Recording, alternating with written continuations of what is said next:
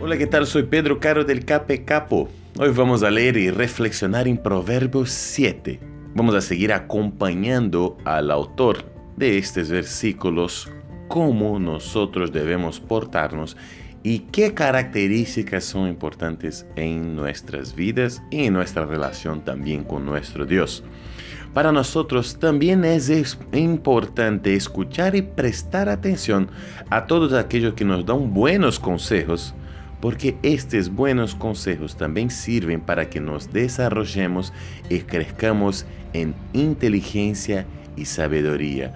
Todo y cualquier hijo de Dios no tiene excusa para pensar que la falta de la inteligencia y la sabiduría, o sea, la ignorancia, es algo bueno.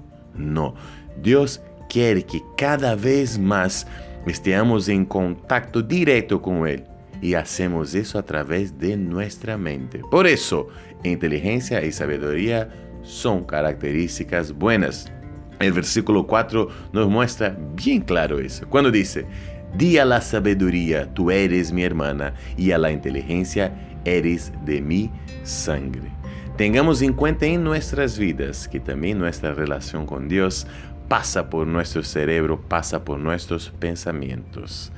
Que Dios te bendiga muchísimo hoy y no te olvides de siempre pedir lo que necesita a Él. Él es un Padre de amor que siempre está dispuesto a escucharnos. Que tengas un lindo día en la presencia de nuestro Señor. Chao, chao, chao, chao.